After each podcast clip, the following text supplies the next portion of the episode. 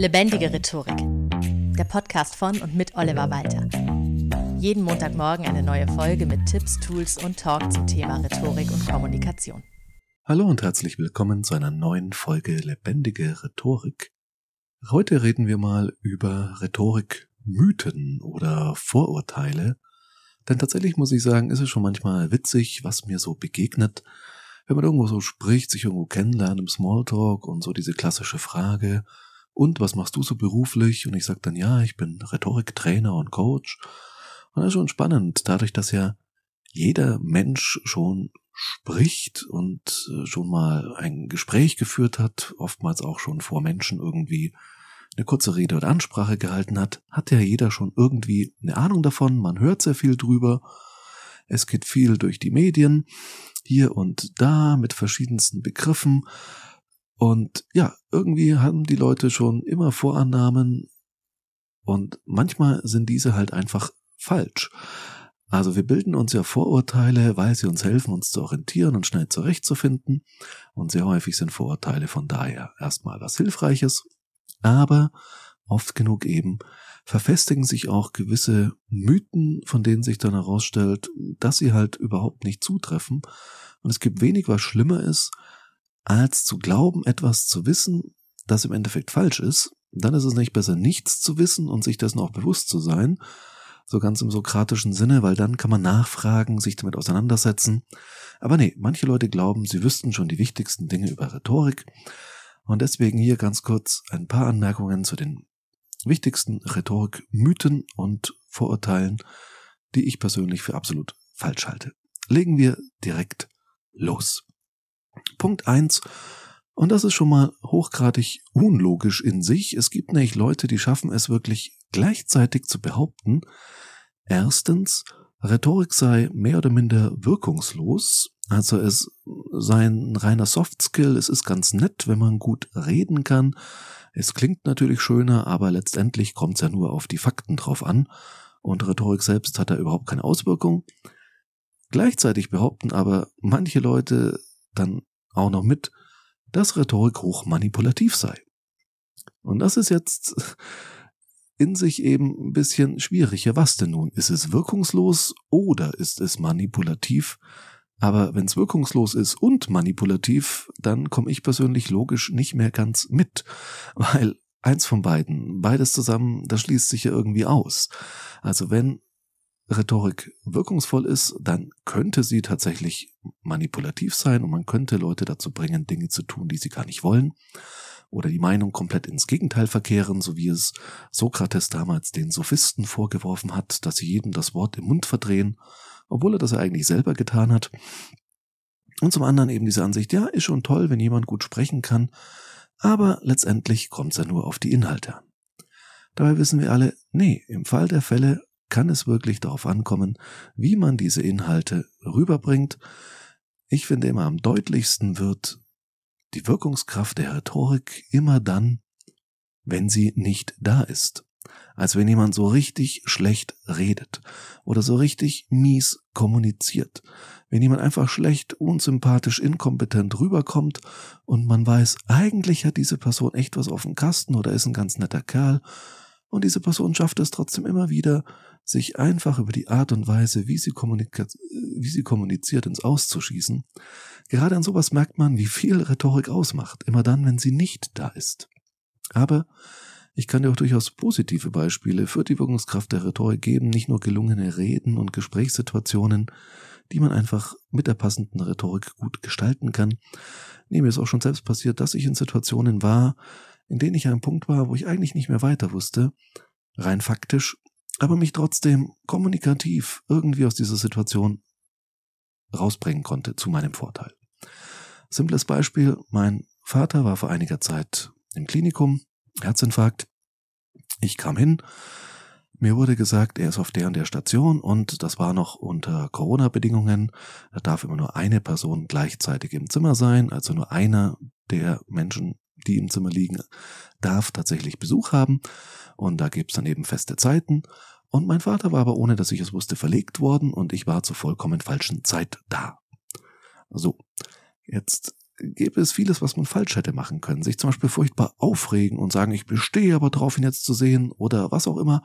Ich will jetzt gar nicht zu sehr ins Detail gehen. Ich habe auf jeden Fall das Richtige getan und zwar so, dass die Person, die dort saß und ja dort auch arbeitet, um Menschen zu helfen am Empfang eines Krankenhauses, das Bedürfnis hatte, mir auch zu helfen und wir das irgendwie hinbekommen haben, dass das noch ging. Da kann man eben dann Rhetorik und kommunikative Skills sehr gut einsetzen. Hätte diese Person mich absolut nicht durchlassen wollen, hätte ich auch damit keine Chance gehabt. Das ist klar. Man kann mit Rhetorik Menschen auch nicht manipulieren, Dinge zu tun, die sie auf gar keinen Fall tun wollen. Nach allem, was ich gehört habe, ich bin mir da nicht ganz sicher, weil ich in dem Bereich kein Experte bin, aber selbst mit Hypnose im normalen Umfang kannst du die meisten Menschen nicht so weit manipulieren, dass sie Dinge tun, die sie wirklich für absolut unmoralisch halten. Klar gibt es vereinzelt Menschen, die sind anfälliger für Manipulation und auch für Hypnose und für rhetorische Tricks aller Art als andere. Aber bei den meisten Leuten, es gibt ja auch immer noch Leute, um das Beispiel zu bringen, die auf Spam-Mails reinfallen. Also würde niemand auf Spam-Mails reinfallen oder auf nigerianische Prinzen oder Anwälte von sonst woher die Mails schreiben, dann würde es das ja irgendwann nicht mehr geben. Aber eine ganz, ganz kleine Minderheit, so 0,0001 Prozent, muss sich ja denken, wow, Viagra von irgendeiner anonymen Quelle aus dem Internet, hey, da bestelle ich einfach mal. Ja, weil sonst würde niemand diese Mails mehr verschicken.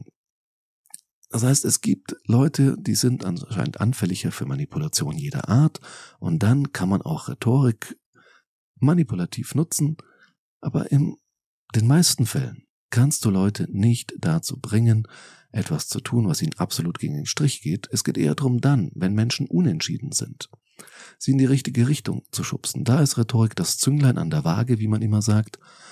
Oder Leute, die skeptisch sind, aber trotzdem offen, sich überzeugen zu lassen auch zu überzeugen. Damit einhergeht auch ein Punkt, den ich als Extrapunkt nochmal aufnehme, der aber auch in diese Richtung geht, nämlich es wird sehr gerne gesagt im ganzen Bereich Coaching, Training und so weiter, ja, wenn etwas nicht funktioniert, tu etwas anderes, du bist verantwortlich dafür, wie du rhetorische, kommunikative Mittel einsetzt. Das ist deine Verantwortung und wenn du besser darin wirst, dann klappt das auch immer besser. Aber ganz ehrlich, es gibt einfach Grenzen. Es gibt Grenzen der Wirksamkeit von allem und auch die allerbesten rhetorisch geschulten Menschen kommen irgendwo an ihre Grenzen, wo auch die allerbeste Rhetorik dir nicht mehr weiterhilft, weil einfach die ganzen Umstände gegen dich sind. Simples Beispiel, ich glaube, ich habe schon mal in irgendeiner Folge erzählt, ich hatte mal den Auftrag, Rhetorikseminar an einer Schule. Was ich nicht wusste, das war für die zusätzlicher Nachmittagsunterricht, der denen aufgebrummt wurde. Und da hast du schon erstmal verloren. Ich konnte natürlich einiges noch gerade biegen, aber es war erstmal unglaublich schwer. Oder ich war auf einer Open Stage, das heißt so eine Mixshow, und in der habe ich herausgefunden, die meisten Leute waren einfach nur zum Essen dort und nicht um unterhalten zu werden. Das heißt, die Musikbeiträge wurden noch toleriert, weil das war halt dann so Hintergrundmusik zum Essen. Aber als ich dort versucht habe, Comedy zu machen, war das ein großes Schweigen im Wald und hast richtig gemerkt, ich nerve die Leute. Und ganz ehrlich, da konnte ich noch so gut sein, da hättest du den besten Comedian der Welt hinstellen können. Das hätte nicht viel genutzt, weil die Leute das in dem Augenblick einfach nicht wollten. Anderes Beispiel ist auch Deutscher Bundestag, Politik. Du kannst eine noch so tolle politische Rede halten als Mitglied der Regierung, die Opposition wird sich nicht überzeugen lassen, weil sie das ja gar nicht wollen. Die wollen ja dagegen sein, aus Prinzip und umgekehrt. Ja, egal, wer gerade in der Regierung ist und wer gerade in der Opposition. So funktioniert das Spiel. Und da kannst du dann rhetorisch noch so gut sein. Es wird nicht jemand aus der Opposition aufstehen und sagen, Chapeau, mein Lieber, Sie haben mich überzeugt, jetzt stimme ich für Ihr Vorhaben. Nein, das passiert nicht. Das heißt, Du kannst Menschen nicht manipulieren, du kannst aber die Inhalte, die gut sind, mit Rhetorik noch besser rüberbringen. Aber Rhetorik ist genau deshalb eben kein Soft Skill, sondern ein ganz essentieller Skill. Denn AnthropologInnen sagen immer wieder, dass eine der herausstechendsten Fähigkeiten des Menschen unsere Fähigkeit zur Kooperation ist. Und die Fähigkeit zur Kooperation wird wie erzeugt Genau, über Sprache. Tatsächlich gibt es da interessante Bücher, ich werde auch dazu bald mal eine Folge machen. Bücher zum Thema Rhetorik, die keine Ratgeber sind, aber trotzdem hochspannend, wenn man sich für Rhetorik interessiert. Und eine dieser Thesen ist eben, dass die Fähigkeit zur Kommunikation, auch zur sinnfreien Kommunikation, ein ganz großer evolutioneller, äh, evolutionärer Vorteil des Menschen gegenüber anderen Spezies ist. Auch in Teams ist es so. Das habe ich manchmal bei Teamcoachings. Ja, es geht darum, die Kommunikation in einem Team zu verbessern. Was bringt das? Es gibt weniger Missverständnisse, es gibt ein besseres Betriebsklima, das Team arbeitet effizienter, man spart Zeit und Geld und man arbeitet zielorientierter. In diesem Fall ist bessere Kommunikation nicht nice to have für ein bisschen schönere Atmosphäre am Arbeitsplatz, sondern zum Erreichen von Zielen in der vorgegebenen Zeit oder sogar, wie gesagt, zum Einsparen von Geld, ist gute Kommunikation definitiv ein universeller Skill und kein Soft Skill. Dritter Punkt, auf den ich beim Thema Rhetorikmythen noch eingehen möchte. Es wird immer wieder gern gesagt, ja, so reden können ist toll, aber Reden ist ein großes Talent, Rhetorik ist ein Talent. Nein, ich habe das schon oft betont und sonst würde dieser Podcast auch gar keinen Sinn machen. Man kann Rhetorik erlernen wie ein Handwerk. Klar, tun sich manche leichter damit als andere. Wenn du zum Beispiel Dachdecker werden willst, dann ist es von Vorteil, wenn du keine Höhenangst hast. Das ist klar. Und extrovertierte Menschen tun sich eben leichter beim Thema Rhetorik. Introvertierte müssen sich da mehr erarbeiten, gerade im Bereich Lampenfieber, Nervosität, auf andere Menschen zugehen. Ja, das ist so. Und dennoch kannst du, wo auch immer du gerade rhetorisch stehst, was für Talente du hast, was deine Schwächen, Stärken sind, kannst du immer deine persönliche Rhetorik noch verbessern. Aber Rhetorik ist eben auch nicht nur Technik. Ja, Rhetorik ist Technik und ein Handwerk, das du, wie gerade gesagt, erlernen kannst. Aber ich bin fest davon überzeugt, dass Rhetorik auch immer eine Frage der richtigen Einstellung ist.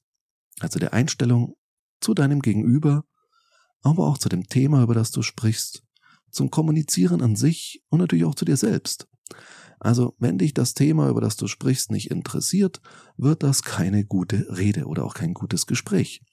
Wenn du dein Gegenüber nicht respektierst, wird es auch kein gutes Gespräch und wirst du vermutlich auch vom Gegenüber nicht so respektiert werden, wie du es dir wünschst. Und wenn du dich selbst nicht respektierst, wirst du auch nicht sonderlich überzeugend gegenüber anderen Menschen sein.